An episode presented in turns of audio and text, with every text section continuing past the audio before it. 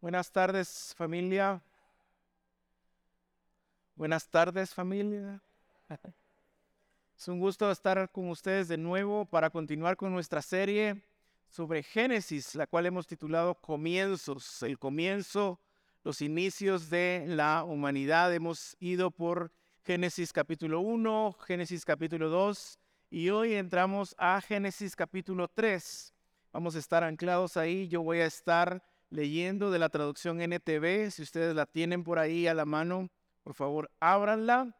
Y Génesis 3 es un capítulo sumamente crucial para nuestra vida cristiana. Si lo entendemos, podemos nosotros caminar nuestra vida cristiana de la manera en que Cristo quiere que lo hagamos. Y al final ustedes verán por qué. En los primeros dos capítulos vemos cómo Dios crea al hombre a su imagen y semejanza. Antes de crearlo, Él ya ha creado todo lo que el hombre necesita para poder vivir en su presencia, en relación con Él y para poder hacer todo lo que Dios le manda hacer, ejercer dominio sobre la creación, trabajar la tierra, ver, velar por el florecimiento de esa tierra que le dio a trabajar.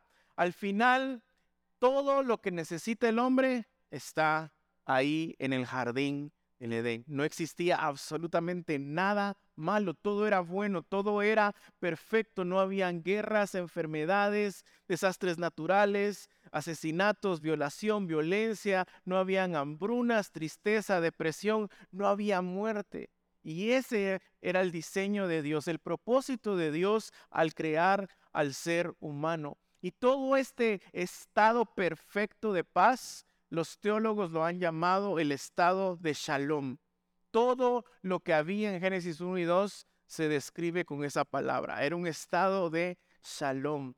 Algo obviamente totalmente contrario a lo que vivimos hoy en día, en donde vemos muerte, en donde vemos guerras, enfermedades, tristeza, depresión, etcétera, etcétera, etcétera. Y pareciera ser, y no sé si están de acuerdo conmigo, que cuando leemos Génesis 1 y 2 hay algo en nuestro corazón que desearía regresar a ese estado de shalom. Y de hecho, esta es una, una necesidad o un deseo de todo ser humano. Y es por eso que el ser humano siempre está tratando de hacer algo para arreglar el mundo, porque sabemos que las cosas no funcionan como deberían, no son como deberían y empezamos a crear, eh, y es parte del mandato cultural y está bien, a, crear sistemas de educación, sistemas filosóficos, sistemas políticos, para poder tratar de arreglar el mundo y regresar a ese jardín en donde todo era shalom. Y la pregunta entonces es, ¿qué pasó?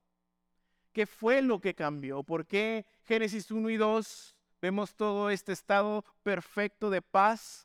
Llamado Shalom y porque hoy nosotros vivimos en una cultura de muerte y de pecado que va de mal en peor. Y aún más importante, ¿existirá tal vez alguna forma de poder regresar a ese shalom? Y eso es lo que responde Génesis capítulo 3. Y al responder estas preguntas, quisiera que me acompañen en esta idea o en esta imagen de tres jardines y tres árboles. Así que acompáñenme al verso 1 a ver el primer jardín y el primer árbol. La serpiente era la más astuta de todos los animales salvajes. Cierto día le preguntó a la mujer, ¿de verdad Dios les dijo que no deben comer el fruto de ninguno de los árboles del huerto? Y en ese primer jardín en donde estaba el árbol de la vida que después los llevaría a la muerte, inicia el proceso de la caída del hombre. Y este proceso de la caída del hombre eh, empieza con la tentación. Vemos a Satanás tentando a la mujer y lo que hace para tentarla es darle vuelta, manejar las palabras de Dios a su conveniencia. De entrada, cuestiona lo que Dios había dicho. ¿De verdad Dios dijo esto? Y, el propósito al final de Satanás siempre ha sido poner a prueba la fidelidad del hombre a Dios para que cuestionemos la autoridad de Dios y entonces así nosotros podamos actuar bajo nuestro propio criterio, bajo nuestro propio juicio.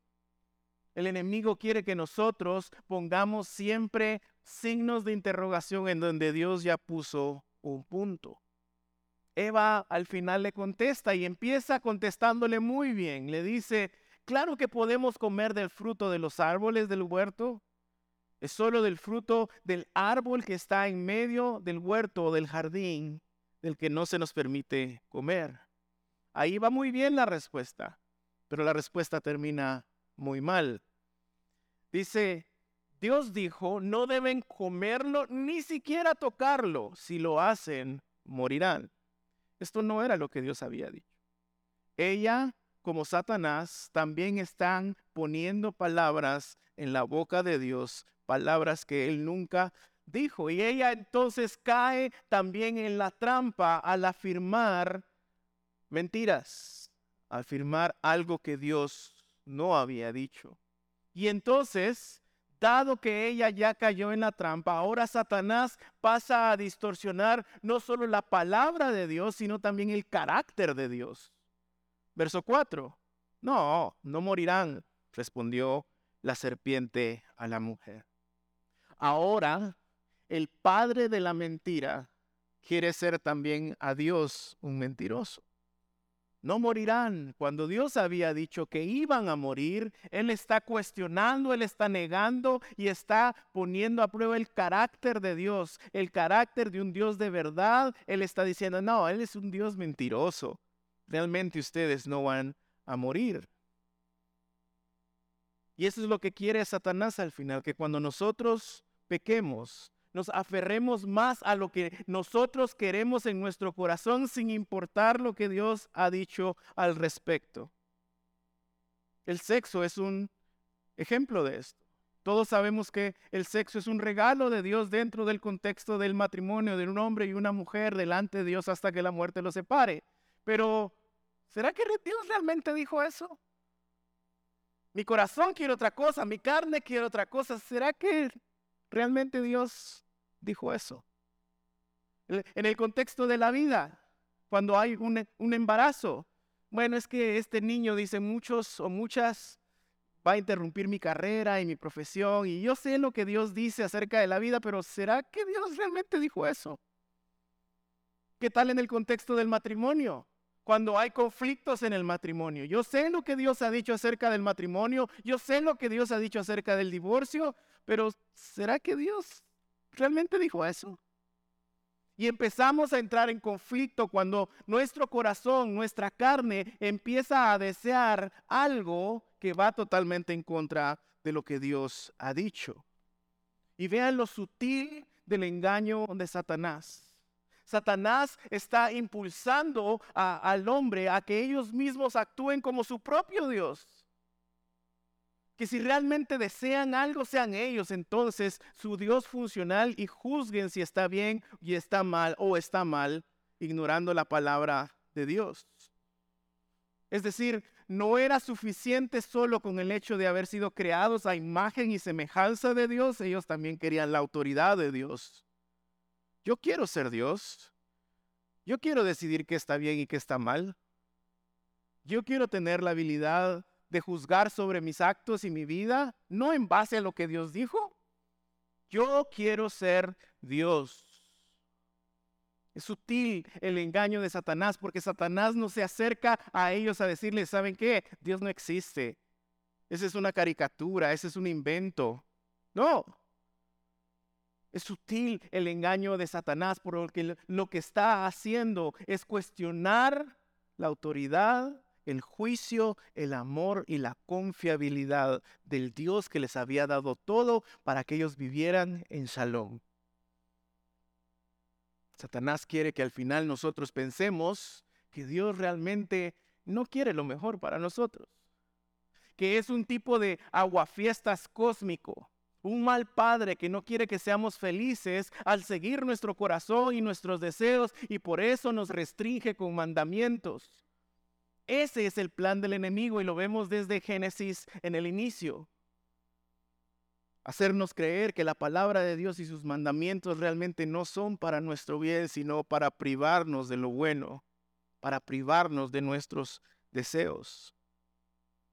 Verso 5 continúa, Dios sabe que cuando coman del fruto, se les abrirán los ojos y serán como Dios, con el conocimiento del bien y del mal. Dios sabe, Dios los está privando de lo bueno, porque si ustedes lo desobedecen, ustedes van a ser como Dios. Van a abrir sus ojos y, y no era porque estuvieran ciegos.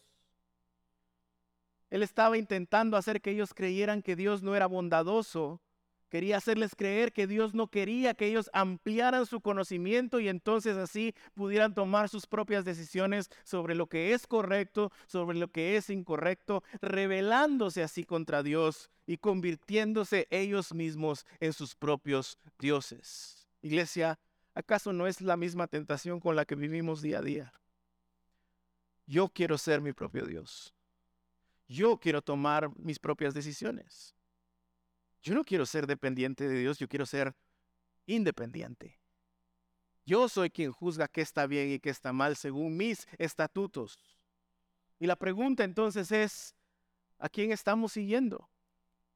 ¿A, quién o a quiénes estamos obedeciendo?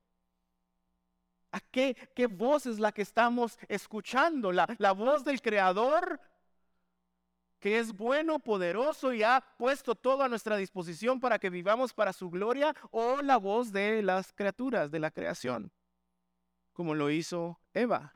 Oyó a la creación, oyó a la serpiente. Y eso es exactamente lo que Pablo explica en Romanos capítulo 1. Reprimimos la verdad, ignoramos la verdad, dice Pablo, y nos volvemos y escuchamos a las cosas creadas en lugar de al Creador. Esa es la razón del por qué nosotros pecamos. Porque nosotros al final queremos ser el Dios de nuestra propia historia. Confiamos más en la palabra de la creación, sea nuestro corazón, sea otro ser humano, sea, sea cualquier cosa en la creación, nos trae más confianza que la voz y la palabra de nuestro Creador. Confiamos más en nuestro juicio y sabiduría en el Dios creador del universo. Y es precisamente esa rebeldía la que lleva a la caída. Verso 6. La mujer quedó convencida. Vio que el árbol era hermoso y su fruto parecía delicioso y quiso la sabiduría que le daría. Así que tomó del fruto y comió. Y lo que Eva hace acá es la perfecta descripción de lo que es el pecado. El pecado es atractivo. El pecado se ve bien. El pecado nunca va a aparecer delante de tu vida como algo desagradable que no quiero hacer. mejor me doy la vuelta y me voy. No. Una fruta atractiva, deliciosa. Ella no estaba viendo una fruta tirada en el suelo llena de gusanos, podrida. Seguramente estaba viendo este tipo de frutas que a veces salen en los anuncios que la, que la cortan y sale el jugo y a uno se le hace agua a la boca era buena, se apetece. Eso es el pecado. Es algo que nos atrae, pero que fuera de la dirección y de los parámetros de Dios solo traerá destrucción y muerte. Así que ella desconfía, desobedece y come, peca en contra de Dios, se revela en contra de Dios. Pero noten esto, aquel que había recibido la palabra de Dios, las indicaciones de Dios, ¿quién era? Adán, capítulo 2, verso 25 al 27. Adán fue quien recibió la instrucción de Dios de cuidar el jardín, de ejercer dominio, de, de multiplicarse, de ser fecundos. Y ahí estaba la par, haciendo absolutamente nada. En vez de cuidarla, de exaltarla, de decirle amor, deja de oír la creación. Ven, recuerda la palabra del Señor, déjame pastorearte, ven conmigo, alejémonos. Él estaba ahí, pasivo, haciendo nada, el inútil. Verso 6, segunda parte. Después le dio a su esposo que estaba con ella y él también comió. Él era. Adán era quien debía ejercer dominio sobre la creación y ahora la creación lo estaba llevando a rebelarse en contra de Dios. El, el, Adán que debió haber en ese momento alejado a su esposa, pastoreado su corazón, recordarle la palabra de Dios y aplastar la cabeza de la serpiente, cede por actuar pasivamente, por no tomar su responsabilidad. Verso 7, en ese momento se les abrieron los ojos y de pronto sintieron vergüenza por su desnudez. Entonces cosieron hojas de higuera para cubrirse. Y de nuevo, esta no era una ceguera física.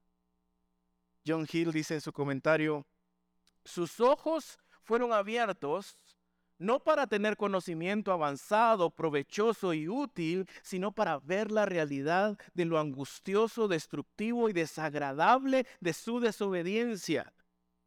Y para que hubieran visto que fueron engañados por la serpiente y ahora estaban expuestos a la ira de Dios y a la muerte. Ellos supieron que estaban desnudos. Y al ver la realidad de su traición y al ver la realidad de su rebelión en contra de Dios, ellos mismos quieren arreglar el desastre que han causado. Bajaron su mirada de Dios y ahora se ven a ellos mismos, están desnudos y empiezan a buscar hojas para hacerse un traje y cubrir su desnudez. Querían a través de sus obras llegar de nuevo a Dios. Al ver la vergüenza de su traición, dijeron, hagamos algo nosotros para cubrirla.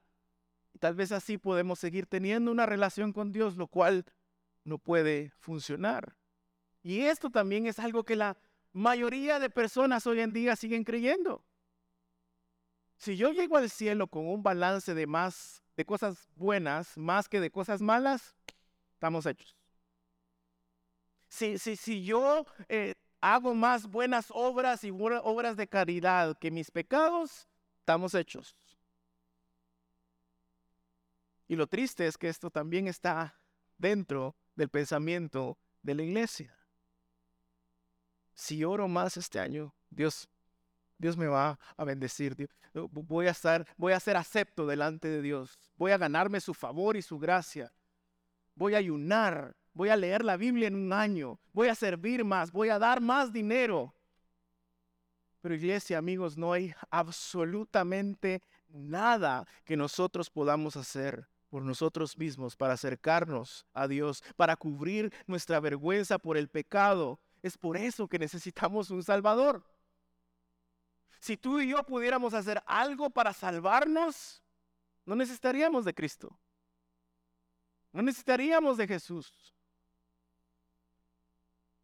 Ahora, el portador de la imagen de Dios se había convertido en el portador de la imagen del diablo. Ustedes son de su padre el diablo, dice Jesús. La corona de la creación de Dios, quien debía ejercer dominio sobre la creación y cuidar a su familia, llevarlos a Dios, hizo absolutamente todo lo contrario y al sentir la culpa de haber roto el pacto con Dios, vieron su desnudez, sintieron vergüenza, trataron de arreglarla, pero no solo eso, sino que también se escondieron. Verso 8. Cuando soplaba la brisa fresca de la tarde, el hombre y su esposa oyeron al Señor Dios caminando por el huerto. Así que se escondieron del Señor Dios entre los árboles. Y acá vemos una combinación divina, hermosa, como siempre la vemos a lo largo de toda la escritura. Es una combinación de confrontación y gracia, de gracia y confrontación. Ellos escuchan la voz de Dios, pero tristemente esa voz que antes les daba paz, esa voz que antes platicaba con ellos y tenía intimidad con ellos, ahora les da miedo y se esconden. Y vean lo hermoso de esto y tal vez los que somos papás podemos entenderlo un poco mejor. Dios no entra destruyendo cada árbol. A ver, Adán, ¿dónde estás? Vení para acá y me vas a explicar qué hiciste. Y se ríen todos los papás que hemos hecho eso, ¿verdad? No. Dios ni siquiera inicia dándole las consecuencias de su pecado. Lo va a hacer más adelante. Pero ¿qué inicia haciendo Dios? Buscándolos. Buscándolos. Y quiero, iglesia, que medites en esto porque este es algo hermoso. Dios santo buscando al hombre pecador. Esto es lo que hace absolutamente toda la diferencia de nuestra fe con otras religiones. Otras religiones te dicen, ¿qué tienes que hacer para llegar a Dios? El Evangelio te dice, no, tú no puedes. Por muy bonitas que estén las hojas que cosiste para... No puedes. Es Dios acercándose al hombre. Es Dios viniendo a este mundo y tomando forma de hombre para acercarse al pecador. Esa es la gracia de Dios y el patrón en las escrituras. Dios los busca.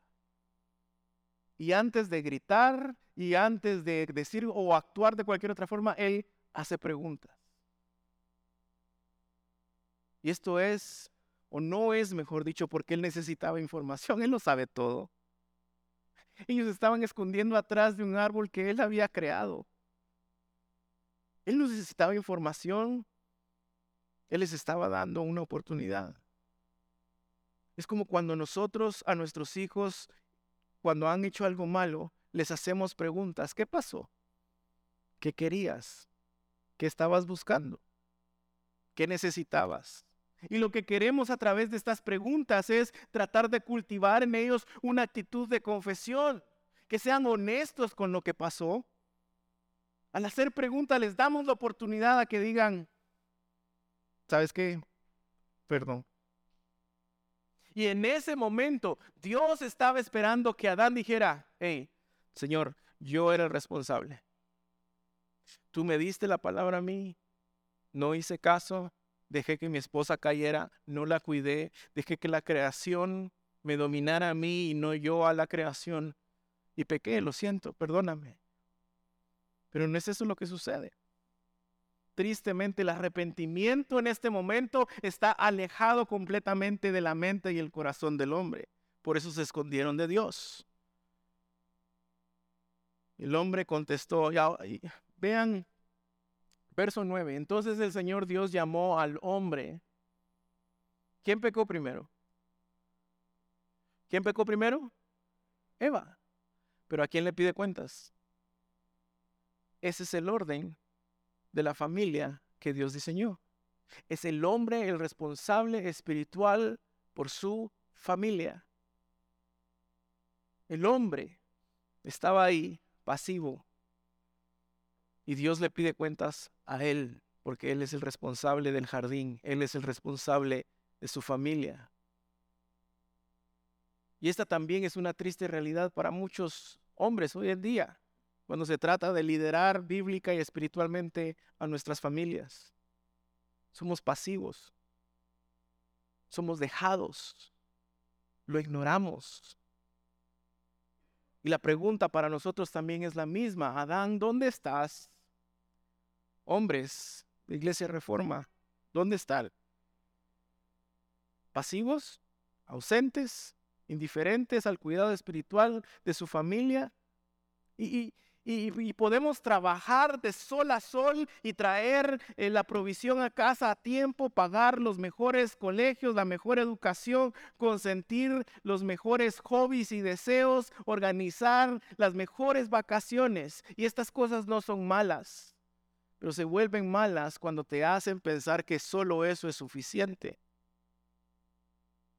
Cuando te hacen volverte ausente e irresponsable del cuidado y formación espiritual de tu familia. Y eso al final te convierte en un hombre pasivo y abusivo. Porque no estás cumpliendo el llamado de Dios para tu vida como hombre, como padre de familia, como aquel que debe de cuidar el jardín que Dios le ha dado. Cuando Dios le pregunta a Adán, de nuevo él pudo arrepentirse. Adán, ¿dónde estás? Aquí estoy, perdóname, lo siento, pequé. Pero lo que hace es excusarse. ¿Quién te dijo que estabas desnudo? Le preguntó el Señor. ¿Acaso comiste del, del, fruto que te dije que no comieras? ¿Cómo, llegaste a esta situación? ¿Cómo sabes que estás desnudo? Esa era la oportunidad de confesar, pero él que hice es que la mujer que tú me diste Entonces el Señor le pregunta a la mujer, ¿qué pasó? Es que la, serpiente fue la que me engañó. Y acá vemos lo que a mí me gusta llamar la primera consejería matrimonial de la historia. Vienen los dos con problemas. ¿Qué pasó? Ah, es que si lo viera él, ajá, espérese, si la viera ella. La culpa no es mía, pastor, es de ella. No, no, no, no, la culpa no es mía, es de él. Si viera él, si viera y todos empezamos a echarnos la culpa y lo que menos hacemos es tomar responsabilidad de nuestro pecado. Eso es lo que hace el pecado en nosotros. Evita que nosotros seamos responsables de nuestras acciones. Sabemos que hemos pecado, pero no somos capaces ni de reconocerlo, mucho menos de pedir perdón y arrepentirnos. Y una y otra vez son excusas tras excusas tras excusas. Es que estaba cansado es que uno es hombre, es que ya era tarde, es que, es que no, no, no lo vi venir, es que necesitaba el dinero. Todo es excusas cuando se trata de nuestro pecado. Y vean lo terrible de esto, cuando Adán culpa a Eva, realmente lo que está diciendo es tu culpa, Dios, porque vean lo que dice el texto, la mujer que tú me diste, tú eres el culpable. Algunos teólogos definen el pecado como levantar el puño delante de la cara de Dios. Eso es lo que está haciendo Adán. Tú me diste esta mujer. Tú tienes la culpa. ¿Ven lo profundo del pecado? ¿Vemos lo sucio del pecado? ¿Vemos lo oscuro del pecado? Luego Eva culpa a la serpiente y luego vienen las consecuencias. Verso 14. Entonces el Señor Dios le dijo a la serpiente, por lo que has hecho, eres maldita más que todos los animales, tanto domésticos como salvajes. Andarás sobre tu vientre, arrastrándote por el polvo durante toda tu vida. Hace dos semanas hablamos de cómo en la creación los animales no son imago Dei, los animales no tienen la imagen de Dios en ellos, son diferentes a la creación del hombre. Es por eso que Dios no se le acerca a la serpiente con preguntas. Es por eso que Dios no le da la oportunidad a la serpiente de que diga, perdón Señor, me equivoqué. Él la maldice por lo que ha hecho. Y luego a la mujer dice, haré más agudo el dolor de tu embarazo y con dolor darás a luz y desearás controlar a tu marido, pero él gobernará sobre ti. La maldición de la mujer está en el contexto de familia. Y luego al hombre, dado que hiciste caso a tu esposa y comiste del fruto del árbol que te ordené que no comieras, la tierra es maldita por tu culpa. Toda tu vida lucharás para poder vivir de ella, te producirá espinos y cardos. Aunque comerás de sus granos, con el sudor de tu frente obtendrás alimento para comer. La maldición de la mujer está en el contexto de la familia, la maldición del hombre está en contexto de su trabajo. Tres cosas fueron quebrantadas en este momento cuando entra el pecado al mundo. Número uno, nuestra relación con Dios. Él caminaba con ellos en la tarde cuando estaba la brisa ahí presente. Y esta es una expresión hebrea para, para denotar amistad, intimidad profunda. Ya no más. Y más adelante vemos que los expulsa de hecho de su presencia, ya llegaremos ahí. El hombre escogió el pecado y ahora está enemistado con Dios, ya no hay amistad. Eso es lo que afirma Santiago en capítulo 4 cuando afirma que la amistad con el pecado y el mundo es enemistad con Dios. Que Dios realmente no ama a todo el mundo. Esa es una gran mentira. Dios ama a sus hijos. Pero quien no está en Cristo está enemistado con Él. La ira de Dios está sobre Él. Él está enojado todos los días, dice la palabra, con aquellos que no están en Cristo. Y es por eso que nosotros tenemos la urgencia de ir y predicar este evangelio para que otros vengan a estar en Cristo y puedan decir, como dice la palabra, somos amigos de Dios. Pero ahora estaba enemistado con Dios. Lo segundo que se quebranta no solo es la relación con Dios, sino que también las relaciones interpersonales. Al punto de que el matrimonio ya estaba fracturado. ¿Es tu culpa? No es tu culpa. Mía no es, la culpa es tuya. Y un capítulo después, un hermano asesina a otro hermano. ¿Cómo pasamos de shalom a una familia en pecado, disfuncional, enemistada con Dios, en donde los hermanos se están asesinando? La respuesta es el pecado, la rebelión en contra de Dios, la rebelión en contra de la palabra de Dios. Antes la mujer iba a tener la, bendición de fecundar, de dar a luz, de multiplicarse, de ser una sola carne íntima con su esposo. Ahora al fecundar y multiplicarse habría dolor. Y ella va a querer dominar a su esposo, pero su esposo al final va a terminar dominándola a ella. Este es el génesis del machismo y el feminismo y la eterna y absurda batalla entre hombres y mujeres fuera del diseño de Dios. El hombre, el hombre tenía la bendición de ejercer dominio sobre la creación, de trabajarla y de disfrutar de ella. Ahora, debido al pecado, eso cambia también. Ahora la tierra se va a rebelar en contra de él porque él se rebeló en contra del Creador. Y le va a traer cansancio, dolor, frustración, estrés, enojo. Va a llegar a casa enojado, cansado, alegando. ¿Por qué? Por el pecado.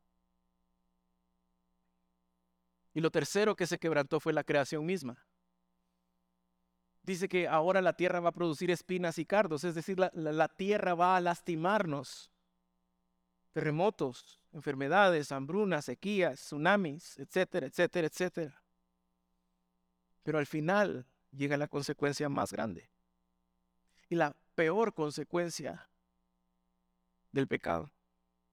Segunda parte, verso 19. Hasta que vuelvas a la tierra de la que fuiste formado, pues fuiste hecho del polvo y vas a regresar al polvo. La mayor consecuencia del pecado es la muerte.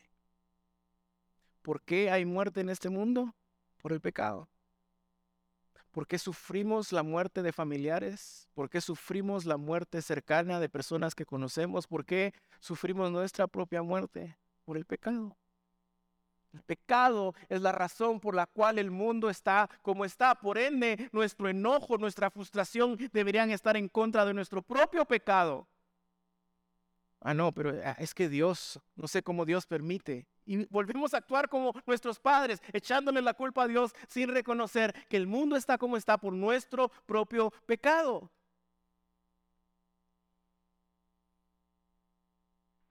La traición cósmica de Adán y Eva, de nuestros padres, a su creador, introdujo la muerte a este mundo. Romanos 5, capítulo, 2, capítulo 5, verso 12. Cuando Adán pecó, el, pecó, el pecado entró en el mundo. El pecado de Adán introdujo la muerte, de modo que la muerte se extendió a todos porque todos pecaron. Pero aún en medio de toda esta enorme consecuencia. Empezamos a ver en el verso 20 ideas, observaciones que comunican un poco de esperanza. Dice el verso 20. Después el hombre Adán le puso a su esposa Eva, porque ella sería la madre de todos los que viven. Eva literalmente significa dadora de vida. Es decir, ellos no iban a ser aniquilados en ese momento debido a su pecado. Dios iba a permitir que ellos se multiplicaran y llenaran la tierra. Es la primera idea, imagen de esperanza. La segunda es el verso 21. El Señor Dios hizo ropa de pieles de animales para Adán y su esposa. Dios se preocupa por la, por la vergüenza de Adán y Eva. A Dios le importa lo que ellos están sintiendo. Porque Dios no es un Dios vengativo, es un Dios de misericordia. Y derrama sangre y los cubre y cubre su vergüenza. ¿Suena familiar? Es una sombra del sistema de sacrificio animal para expiar los pecados de Israel. Y, más que eso, es una sombra, una anticipación del Cordero inmolado derramando su sangre en la cruz para cubrir nuestra vergüenza y perdonar nuestros pecados. Desde ese momento Dios está diciendo, yo no voy a dejar las cosas así. No fue mi culpa, pero yo lo voy a arreglar. Voy a tener misericordia. Y luego en el verso 22 dice, el Señor dijo, miren, los seres humanos se han vuelto como nosotros, con conocimiento del bien y el mal. Y lo estoy leyendo así porque muchos teólogos y comentaristas afirman de que esto es un sarcasmo de parte de Dios. Decirles, ajá, se volvieron igual que nosotros, ¿no? Ahora son sabios igual que nosotros. Es, el mismo sarcasmo que le habla, con el que le habla Job. ¿Dónde estabas tú cuando yo creé el mundo? que querés hablar de hombre a hombre, ponete los pantalones, vamos a hablar. El sarcasmo es un don del Espíritu Santo. No, son mentiras.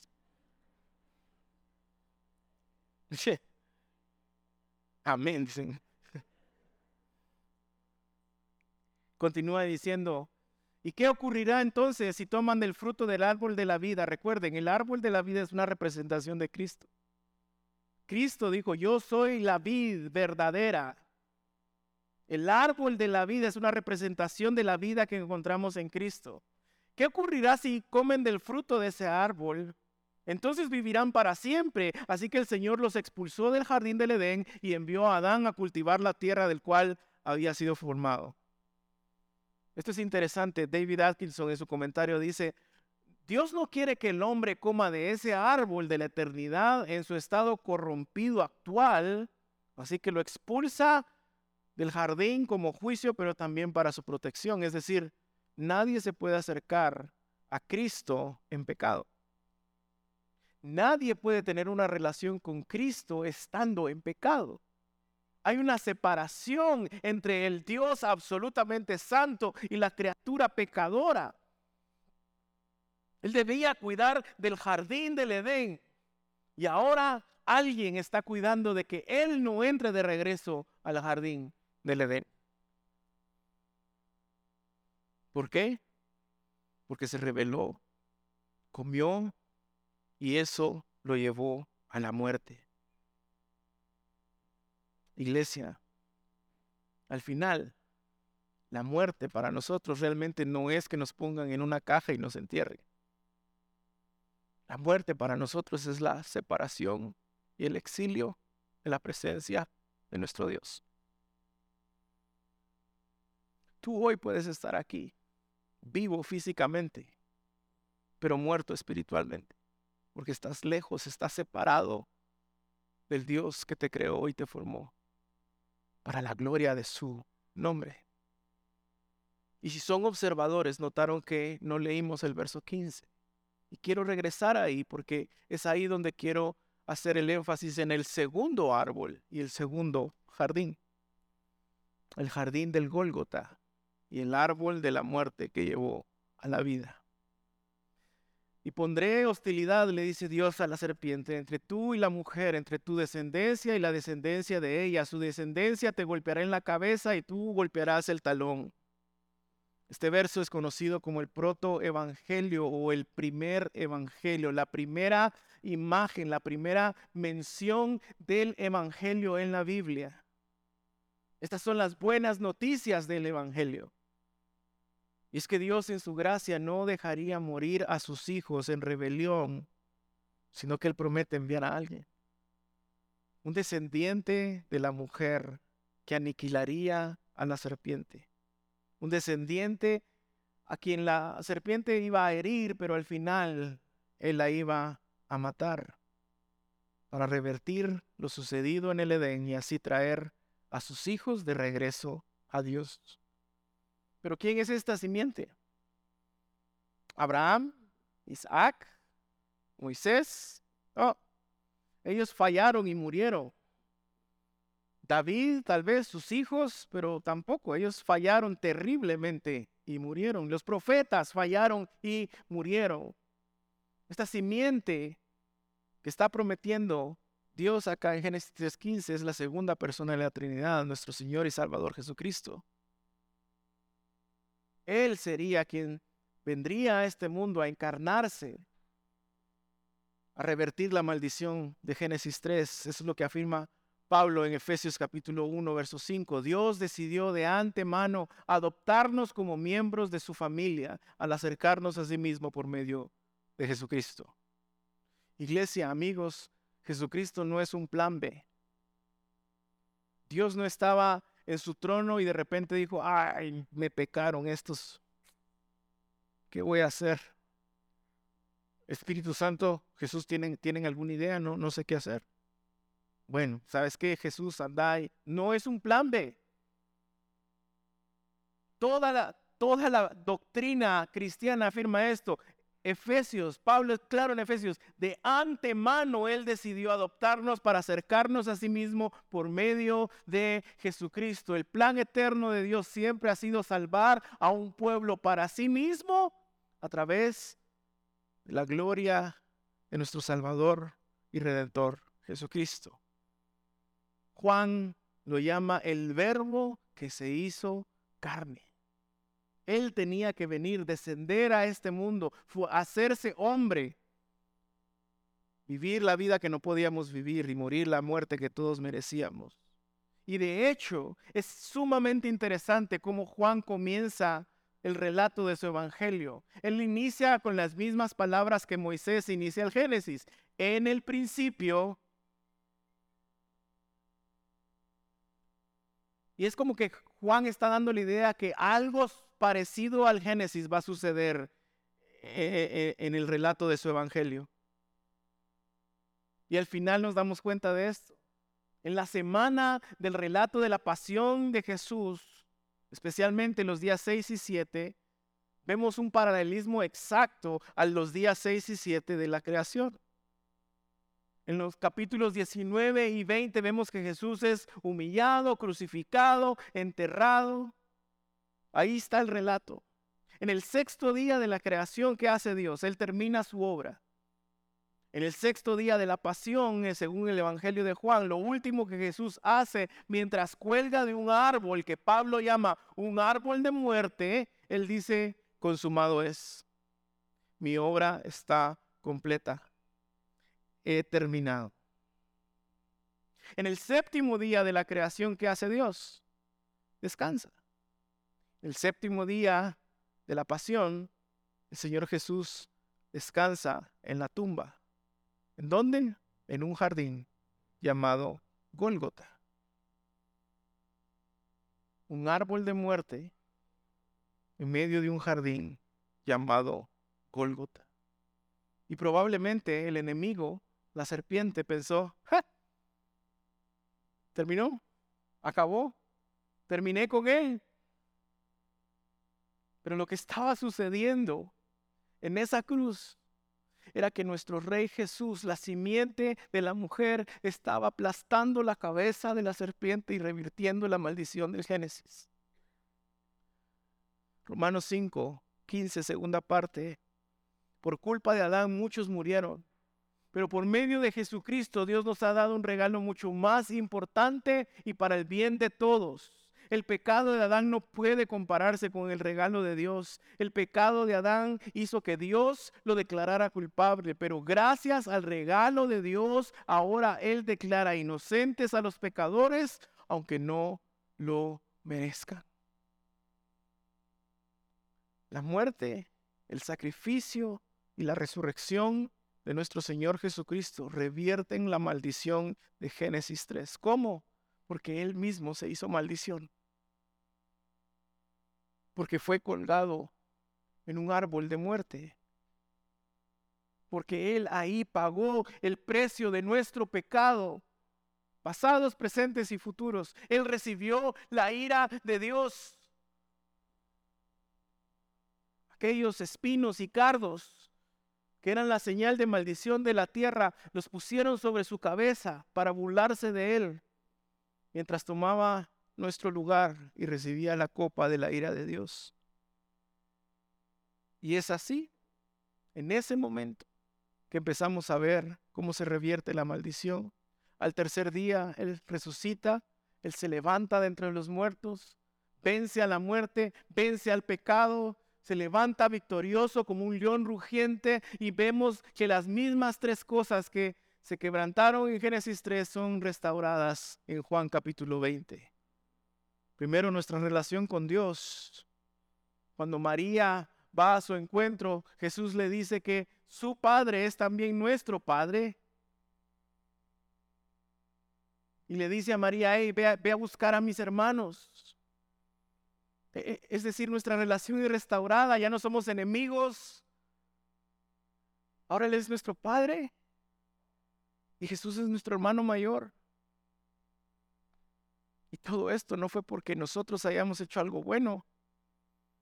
No es porque nosotros pudimos haber hecho algo, no fue porque cosimos eh, hojas de higuera para tapar nuestra vergüenza, fue por la sangre derramada de nuestro Señor Jesucristo. No fui yo, fue Cristo en mí.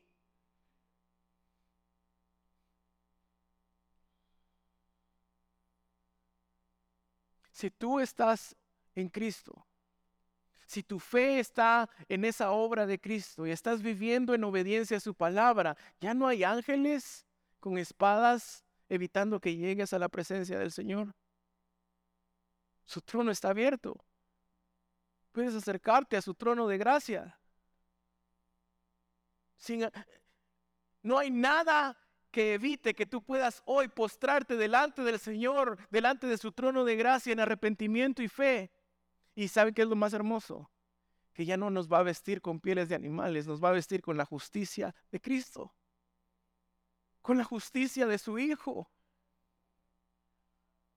Nuestra relación con Él, gracias a la muerte y resurrección de Jesús, es restaurada, pero también nuestras relaciones interpersonales son restauradas.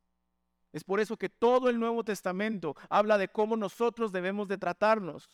Y usa la frase siempre, los unos a los otros los unos a los otros. Ámense, perdónense, exhórtense, ayúdense, salúdense, confiésense los unos a los otros. Pero esto no es algo que nazca naturalmente de nuestro corazón. Esto es obra del Evangelio en nuestro corazón. La restauración de nuestras relaciones no dependen de nuestro esfuerzo, dependen de nuestra dependencia del Señor, del Espíritu Santo y el poder de su Evangelio. Lo que Cristo hace en la cruz del Calvario es volvernos de nuevo dependientes del poder de Dios, de la palabra de Dios. Algo que nuestros padres en el Edén no hicieron. Y lo tercero es la creación también es restaurada. ¿Por qué? Porque el dominio de la muerte ya no existe. Porque cuando Él resucita, Él nos promete que nosotros también vamos a resucitar que la muerte no es el final. Y que, y que esta tierra, por mal que esté, en el día que Él regrese, Él la va a restaurar y va a hacer cielos nuevos y tierra nueva. Y es ahí donde termina el tercer árbol y el tercer jardín. Un jardín en una ciudad celestial y el árbol de vida que sana a las naciones. Apocalipsis 22, verso 1 al 3. Luego el ángel me mostró un río con el agua de la vida. Era transparente como el cristal y fluía del trono de Dios y del Cordero. Fluía por el centro de la calle principal. A cada lado del río crecía el árbol de la vida, el cual produce doce cosechas de fruto y una cosecha nueva cada mes. Las hojas se usaban como medicina para sanar a las naciones. Ya no habrá más maldición sobre ninguna cosa, porque ahí estará el trono de Dios y el Cordero y sus siervos lo adorarán. Esta es nuestra esperanza. Lo que perdimos en el jardín del Edén, en el árbol de vida que llevó a la muerte, Cristo lo recuperó en el jardín del Gólgota, en un árbol de muerte que nos dio vida, para que un día tengamos la esperanza que vamos a estar en esta ciudad con este árbol que sana a las naciones, donde no habrá más maldición. ¿Por qué? Porque ya no hay pecado, no habrá violencia, injusticia, maldad, dolor, enfermedades, desastres naturales. Ya no habrá muerte. Estaremos con Él para siempre, viviendo eterna y perfectamente en relación con Él, en relación con nuestros hermanos y disfrutando de los cielos y tierra nueva. Todo lo que se perdió en Génesis 3 es ahora mejor y más glorioso en Apocalipsis 21 y 22.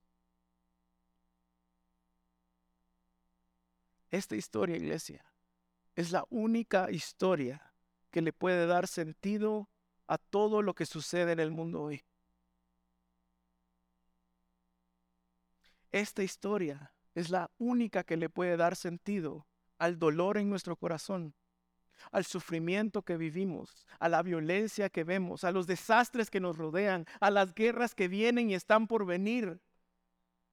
Esta historia nos dice de dónde venimos, qué salió mal, cómo se soluciona y hacia dónde vamos y nos da claridad, nos da esperanza para vivir en este mundo que no funciona bien, pero podemos vivir en paz, aferrados a nuestro Señor Jesús y esperanzados de un futuro mejor.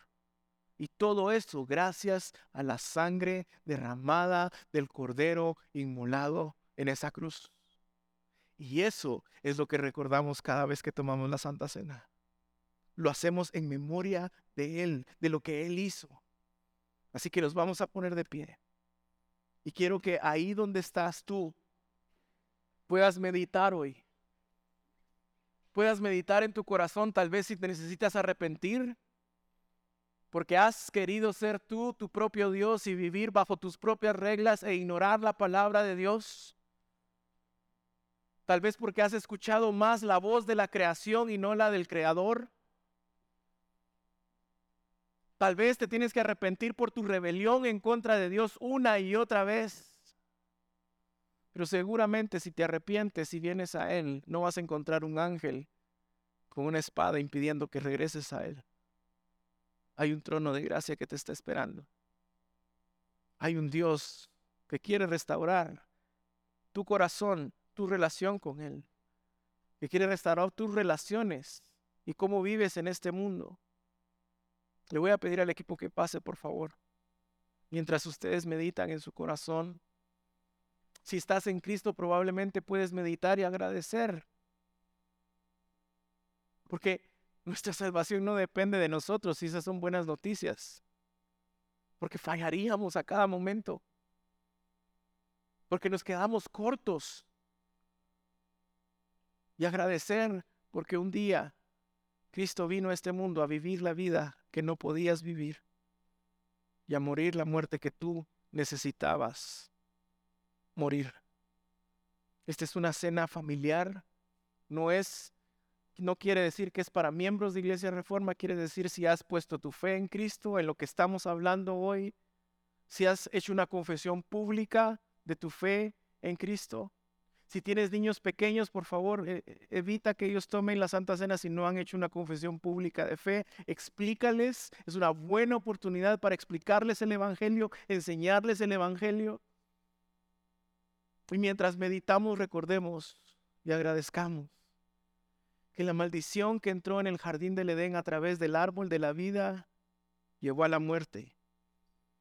Y eso solo puede revertirse a través de la sangre derramada de nuestro Señor en el jardín del Gólgota, colgado de un árbol de muerte que al final nos dio vida, para que un día estemos para siempre en un jardín con el árbol que sana a todas las naciones. Esa es nuestra esperanza.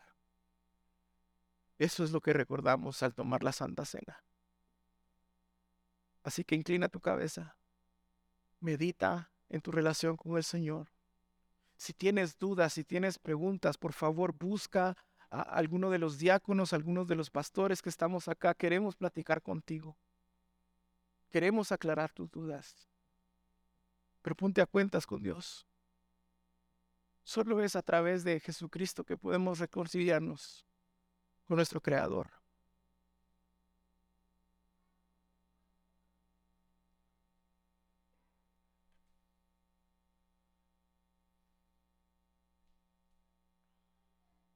Dice la palabra del Señor, porque yo recibí del Señor lo mismo que les he enseñado. Que el Señor Jesús la noche que fue entregado tomó pan y después de dar gracias lo partió y dijo, este es mi cuerpo que es para vosotros. Hagan esto en memoria de mí. Por favor, pueden participar del pan.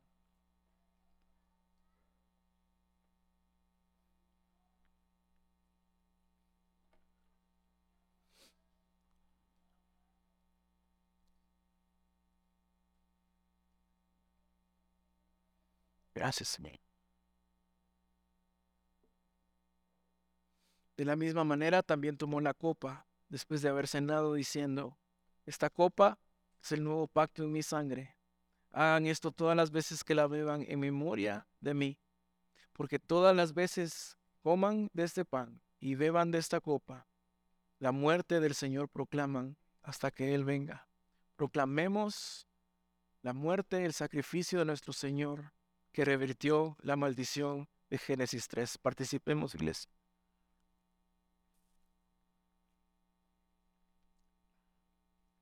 Y ahora, agradecidos, reconciliados, con un corazón lleno del amor y de la gracia del Señor, cantemos y respondamos a Él, confesando y cantando el Evangelio para poder terminar nuestro servicio. Cantemos, iglesia.